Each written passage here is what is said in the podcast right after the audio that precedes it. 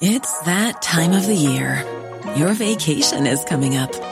You can already hear the beach waves, feel the warm breeze, relax, and think about work.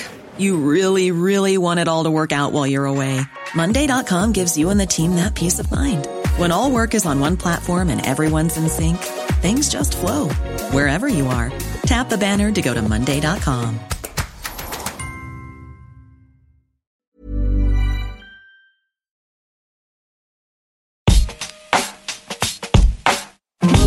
Alto Parlante, tu podcast de política.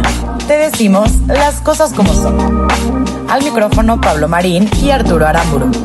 Comenzamos. Bonito jueves 10 de septiembre del 2020. Seguimos por acá en este mesecito patrio a punto de el grito de independencia que en muchos ¿Quién sabe qué municipios de hecho eh? no se va a dar. Eh, todo un tema interesante. Mi nombre es Pablo Marín, me acompaña el mismísimo Arturo Aramburu por acá. ¿Cómo estamos? Qué gusto saludar a todos en este jueves lluvioso. Por acá en la exquisito, Sultana del Norte. Exquisito el clima el día de hoy Está para rico. grabar. Estamos dentro de un estudio, el clima no, no tiene que pero está rico para grabar. ¿vale? ¿Qué pedo con el grito? ¿Alguien sabe qué pedo con el grito? ¿Se va a hacer en el Zócalo o algo? Va a ser vacío. Porque habían Sí. dicho que sí, sí iba a haber gente Bueno, presente, pero Andrés distribuida, que ¿no? con antorchas Con y la antorchas. ¿Y no va a pasar? Sí. Ahorita y que lo mencionaste, me quedé con la municipios- duda, no, en varios municipios yo sé que los alcaldes lo van a estar haciendo, pero solamente el alcalde, listo, no hay cena, no hay tal. En muchos lados. hacen- ¿Transmitiendo en vivo o qué? Sí, digo, Pues hay, que, hay que ver, pero bueno. Ya eh, veremos. Den el grito, pero no de coronavirus, sino Hombre, de manera segura en su casa, con su familia y listo. Correcto. Hay muchísima información el día de hoy. Eh, ¿Qué está pasando?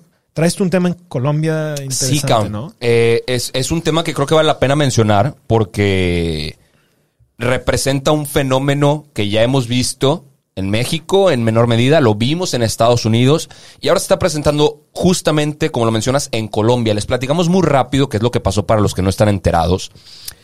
De la noche del martes al miércoles, en la madrugada, eh, ¿qué hubo?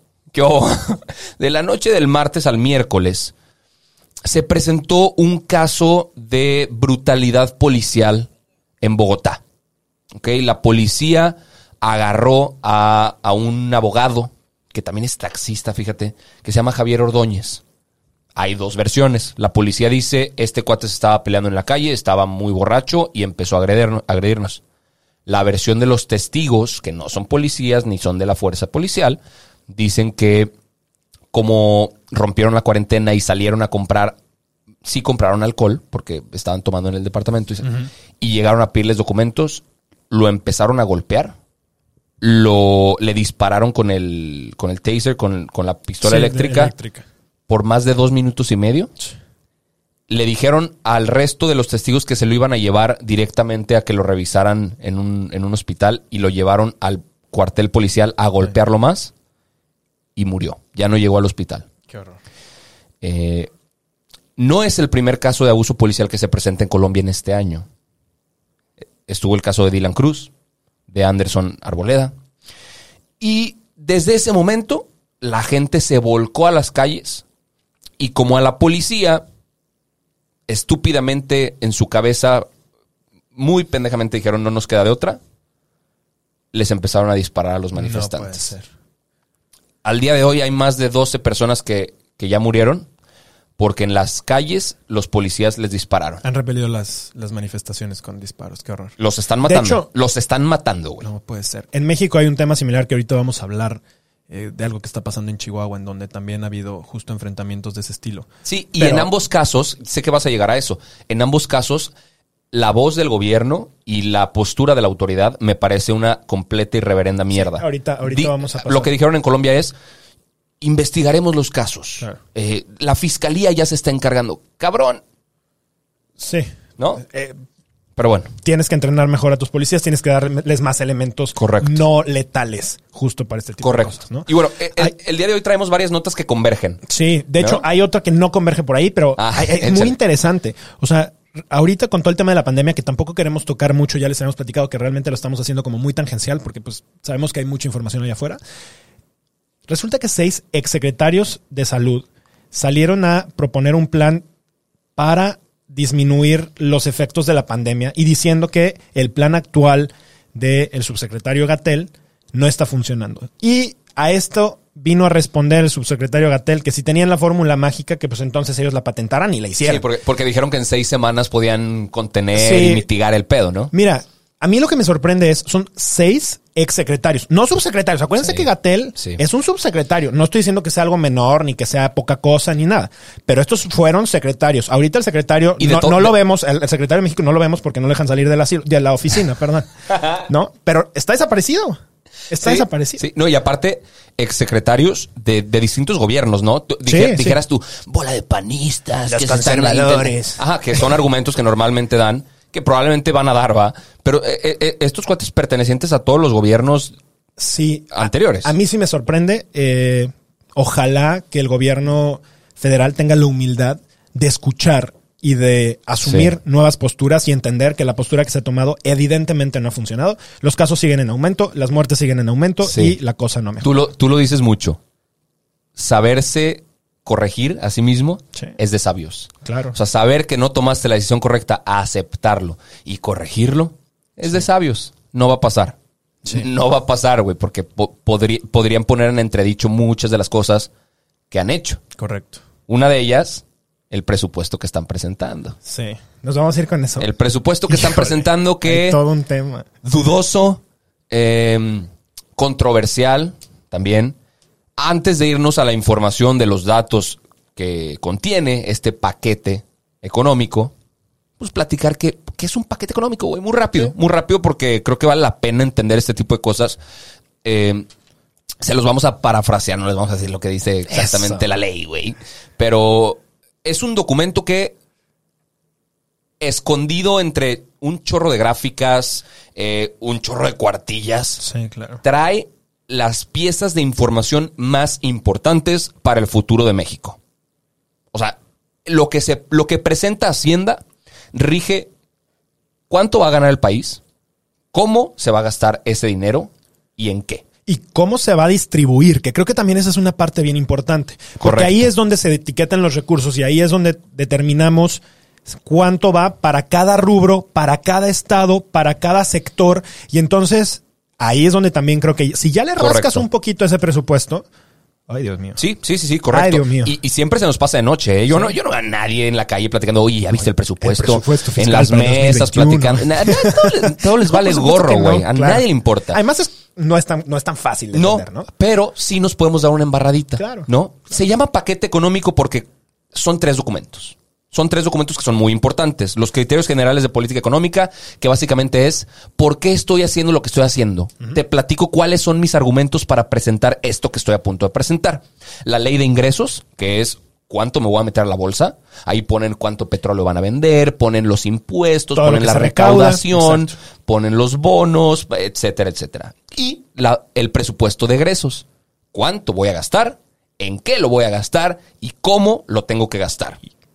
Son las reglas Correcto. del juego. Muchas veces les- eh, al final les termina valiendo un queso y, y gastan de manera... Sí. Pero por lo menos eh, crea un marco regulatorio para que se gaste de cierta manera. Exacto, y es importante porque luego lo que llegaba a pasar antes es que, pues discrecionalmente, el presidente parecía que tenía una bolsota como si fuera su dinero y lo gastaba discretamente hacia donde Sí. le pareciera buena idea. Correcto. Un tren Maya, digo, no. Cualquier otra cantidad de proyectos. Ahorita vamos a hablar de, hecho, de eso, por cierto. Y, y, digo, nada más para terminar un poco sobre el contexto de este paquete no- económico, México es uno de los pocos países, fíjate este dato, me pareció interesante, México es uno de los pocos países que, que aprueba estas leyes por separado. Primero aprueban los ingresos Ah, y después los aprueban los egresos. Ya. Está chingón. Los ingresos los aprueba la Cámara de Diputados y después al Senado. Ajá. Los egresos solo, los diputados Ah, solo, solo los diputados. solo los diputados. Entonces, está, está interesante. Pero bueno, ahora sí con la información de los datos que contiene este paquete económico, especialmente el presupuesto de egresos. Hay cosas cuestionables de los ingresos. Como que dicen que el, el PIB va a crecer a no sé qué, como que dicen que eh, se va a vender tanto petróleo. Puede pasar, puede no pasar. Los egresos, que estos son decisiones que ya están tomando ellos. ¿Qué encontramos por ahí? ¿Qué encontramos por ahí en, en- en las distribuciones medias bizarras? güey? Mira, el que a mí más me sorprende es lo que está pasando con la Secretaría de Turismo.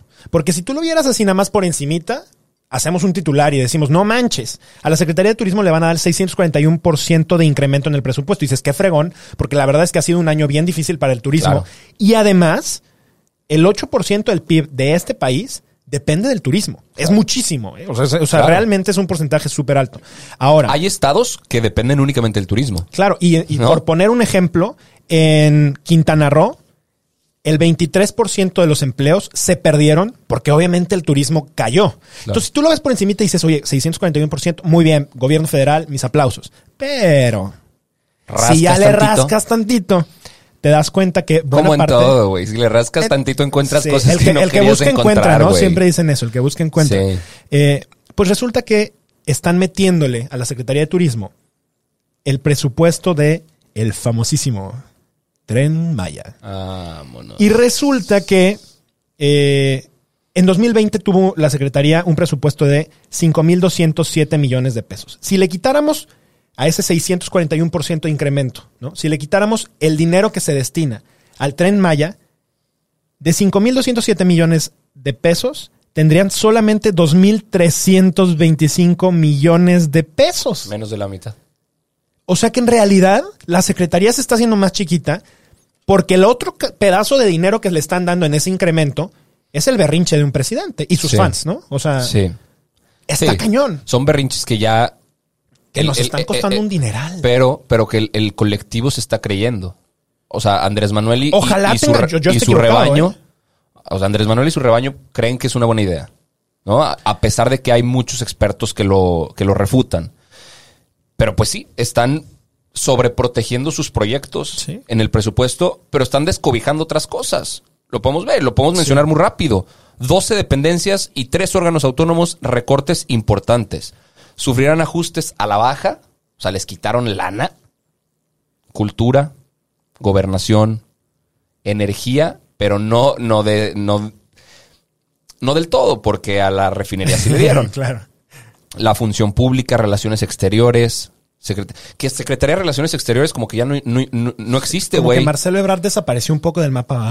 Marcelo Ebrard hace todo menos su chamba de secretario de Relaciones Exteriores. Porque, porque Ese dicen, está en todo. dicen que es de los más allegados Andrés Manuel, hoy de los más queridos y más cercanos. Eso es lo último que yo he escuchado de gente Y que trabaja en presidencia. Realmente, lo que yo he escuchado de gente que es cercana a él y que ha, ha tenido contacto con él. A es que- Marcelo. sí, es que el cabrón es brillante, güey. Sí, sí, sí. Que el vato es muy preparado y que es una pistola para lo que hace. Yo he escuchado de, de la comunidad francesa, porque los Ebrard son, son famosillos en Ciudad de México, que no es muy querido. Eh, incluso dentro de su familia. Pero bueno, esa es otra historia. Ay, cabrón. Ahora, ahora. espera, nada más terminando la lista. Perdió presupuesto los tribunales agrarios, perdió presupuesto la Comisión Reguladora de Energía, perdió presupuesto la Comisión Nacional de Hidrocarburos, la Consejería Jurídica de, de Ejecutivo Federal, perdió presupuesto en teoría, y aquí también la teoría es diferente a la práctica, la Oficina de Presidencia de la República, pero en nómina dieron más presupuesto. o Cuando sea, van a tener más gente, pero ¿cómo perdieron presupuesto si tienen más gastos? Así está presentado, Y güey. está autorizado. Está, pues, O sea, es lo- es lo que se está proponiendo. proponiendo, güey. Eh, y lo que me- a mí me sorprendió ahorita que estábamos hablando de los datos. Si ponemos en un paquetito Tren Maya, Santa Lucía y el tren este suburbano de Ciudad de México a Toluca, hay un incremento en el presupuesto de estos tres del 103%. Y si los desglosas y ves cada uno por separado, el aeropuerto de Santa Lucía, güey, cálate esto, el aeropuerto de Santa Lucía tiene un aumento del 296.8%. A la 296.8%. O sea que ya están diciendo que en realidad sí les va a costar más de lo que pensaban, que ya era muy caro. Mira, podrían argumentar que así estaba planeado, ¿no? Que en este año se tenía que desembolsar más Ah, dinero porque ok. como Por se- la fase. por la fase de Claro, construcción. puede ser. Pero eh, no son los momentos, güey. No son los momentos y Digo, un aeropuerto es necesario en cualquier momento. Sí, Y es una inversión a mediano o largo plazo. Y creo que aquí vale la pena hacer un, un zoom out y darnos cuenta que las personas que están en el gobierno son administradores públicos. Administración pública. Tienen que administrar los recursos. Administrar significa saber cuándo sí gastar, saber cuándo no gastar, saber en qué sí gastar. Pero esas reglas básicas y elementales de la política se las pasan por el culo. Les vale gorro y proponen esta clase de cosas, ¿no? Eh, ¿Qué más? ¿Qué más encontramos ahí en el que presupuesto? algo que yo también vi es algo que me pareció súper curioso. Se va a recortar el gasto para combatir el crimen, güey. O sea, si de por sí la cosa, o sea, mira, ya no solamente estás viendo que, ok, está el tema gachísimo de la salud que nos está llevando el payaso, ¿no? Sí. Luego viene el tema del el desempleo, que la verdad es que por más que digan que estamos recuperando empleos, no es cierto. La gente, y digo, la gente que está en casa se puede dar cuenta cuántos comercios están cerrando, cuántas personas se quedan sin chamba, cuántos les están recortando Sí. eh, el, el sueldo. Hay muchísimas empresas que siguen al- con sueldos al 60%, al 40%, al 80%. Eh, y están recortándole además a la seguridad, que creo que es un tema bien delicado porque además con temas tan fuertes de desempleo, la inseguridad probablemente es lo que repunte. Vamos a ver qué pasa en eso. Y hay otro tema que también me parece súper preocupante, súper delicado, y yo sé que también en esto coincides que hay que, no hay que dejar de invertir en la educación, y es que se redujo en 49% los recursos para el tema de formación docente, formación de maestros, que tanto lo necesitan. O sea, creo que Ahorita hoy más que nunca, ¿eh? se está dejando a un lado a los profesores como si realmente no fueran pieza elemental de la formación, no solo de los niños, de toda la pinche sociedad. ¿Y está- ¿Estás de acuerdo que ahorita probablemente lo lógico sería incrementar el gasto en capacitación? Porque los Claro. profesores están teniendo que improvisar, dando clases como pueden, eh, etcétera. Vaya. Yo creo que ahí hay que, hay que saber reconocer a los buenos profesores que están haciendo todo Sí. por seguir cumpliendo con su labor, que es súper necesaria, Sí. que es básica, que es indispensable. Y me preocupa que de arranque el 49% está tajado ahí.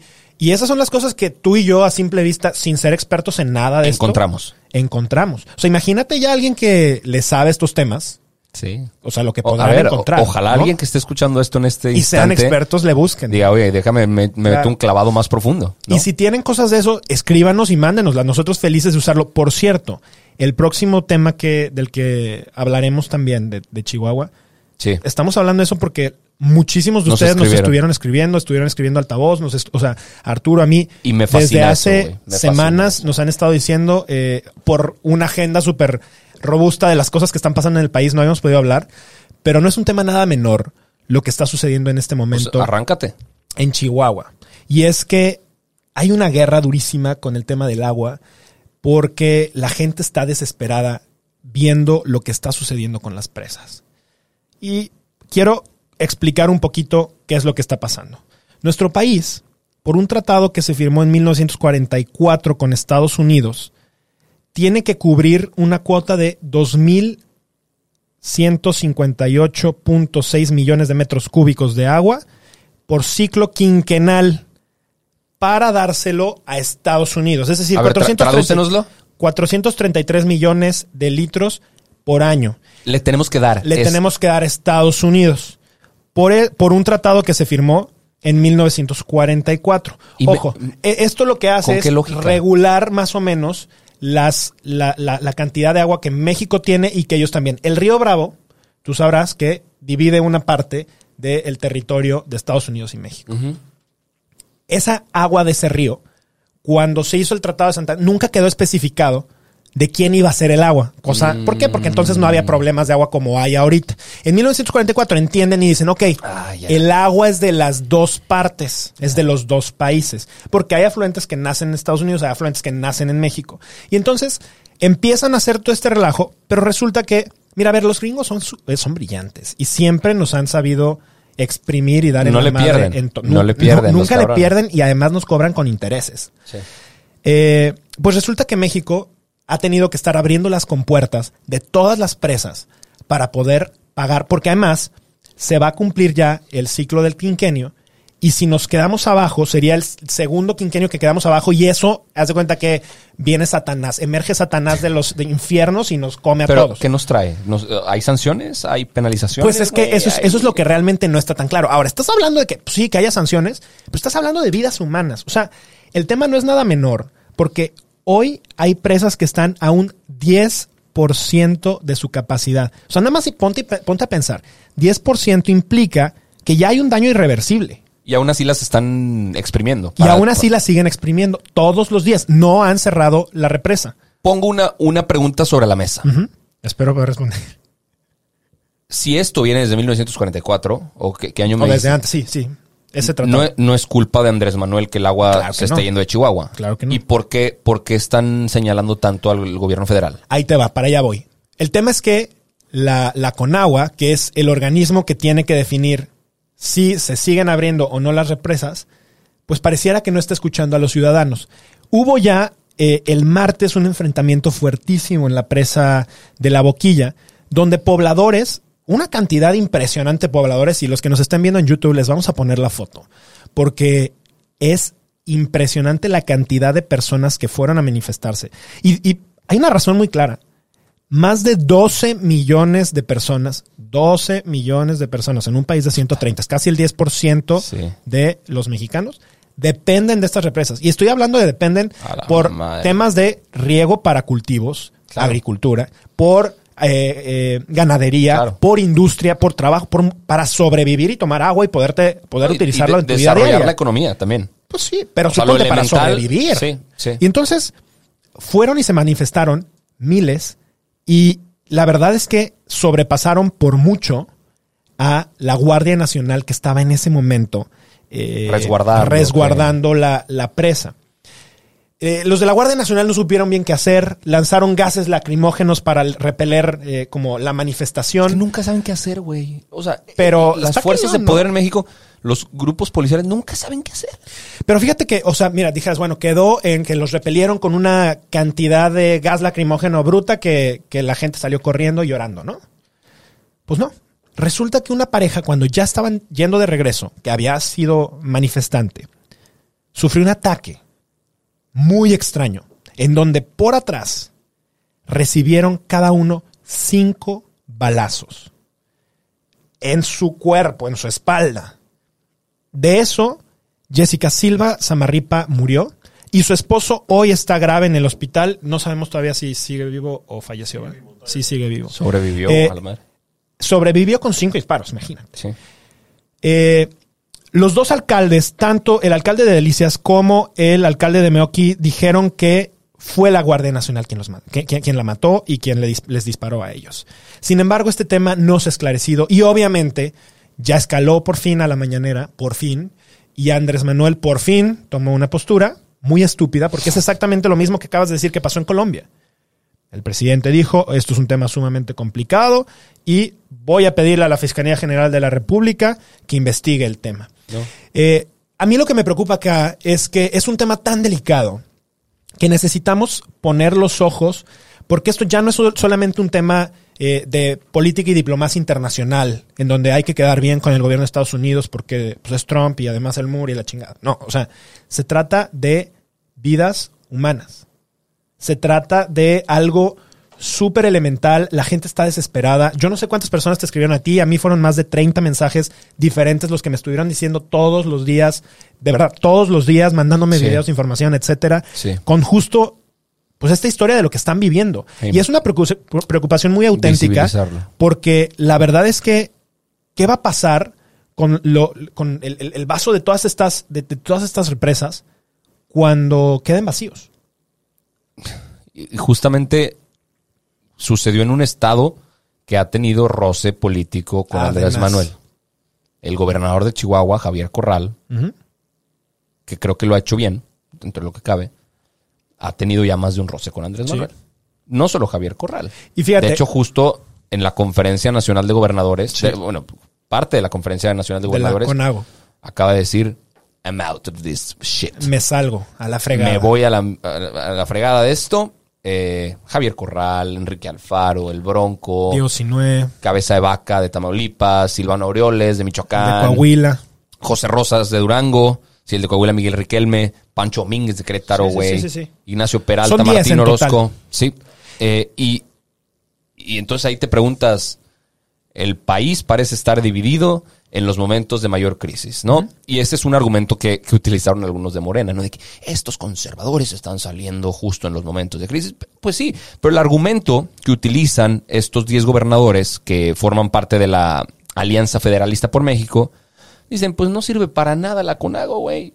¿Para qué me quedo en un lugar donde no estoy pudiendo hacer lo que tendría que hacer? Bye, Deja- bye. Deja tú, ¿para qué me quedo? Y si ya me están señalando, y ahorita que hablábamos del presupuesto de, de egresos, yo no lo mencioné, pero es parte de esta misma plática. O sea, esta guerra que Andrés Manuel tiene con los gobernadores de oposición, imagínate, Coahuila, que es del PRI, lo castigaron con un 7.6% menos de presupuesto.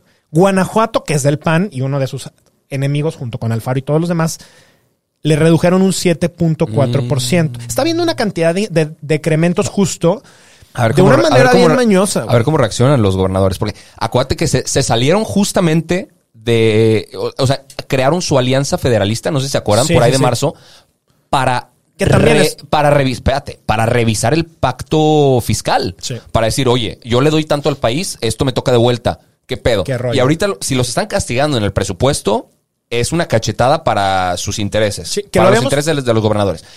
Y dos cosas que me parece que están haciendo muy bien.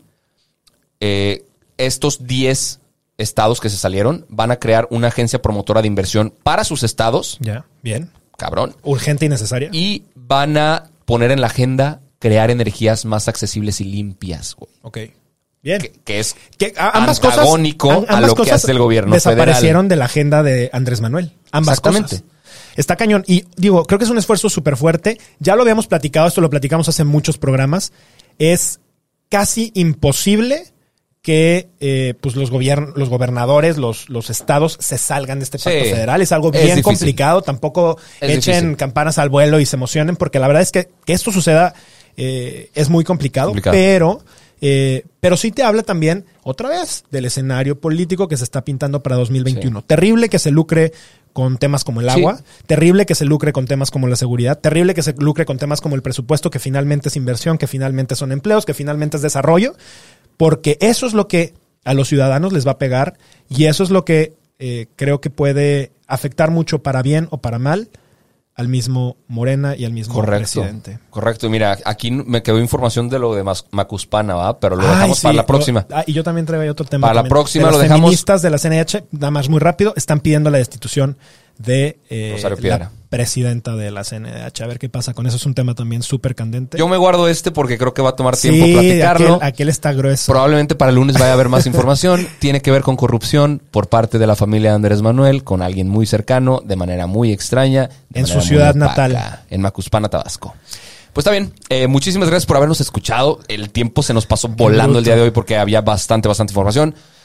Mil gracias. Nos vemos el próximo lunes. Gracias por escucharnos en verdad. Si te gustó este episodio, por favor, compártelo y síguenos en redes sociales. Arroba Arturo Aramburu, arroba Pablo Marsk, arroba Altavoz MX. Y pues por mi parte es todo. No sé si tú tengas algo más que agregar. Bonito jueves y diviértanse sanamente con cubrebocas. Chao. Vámonos.